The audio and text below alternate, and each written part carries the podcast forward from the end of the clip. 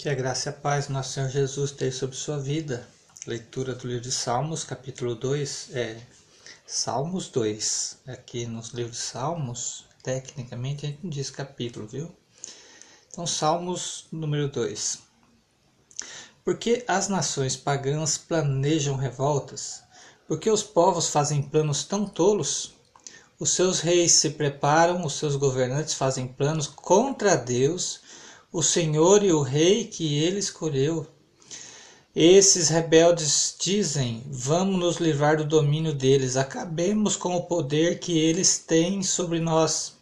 Do seu trono lá do céu, do seu trono lá no céu, o Senhor ri e zomba deles. Então, muito irado, ele os ameaça e os assusta com o seu furor. Ele diz: Já coloquei o meu rei no trono lá em Sião o meu monte santo.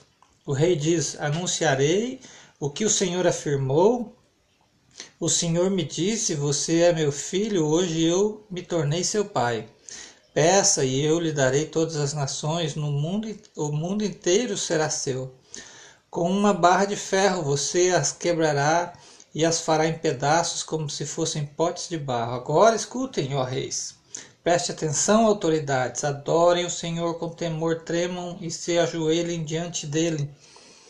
E se não, ele ficará irado logo com, e vocês morrerão. Felizes são aqueles que buscam a proteção de Deus. Deus abençoe sua vida com esta leitura, em nome de Jesus.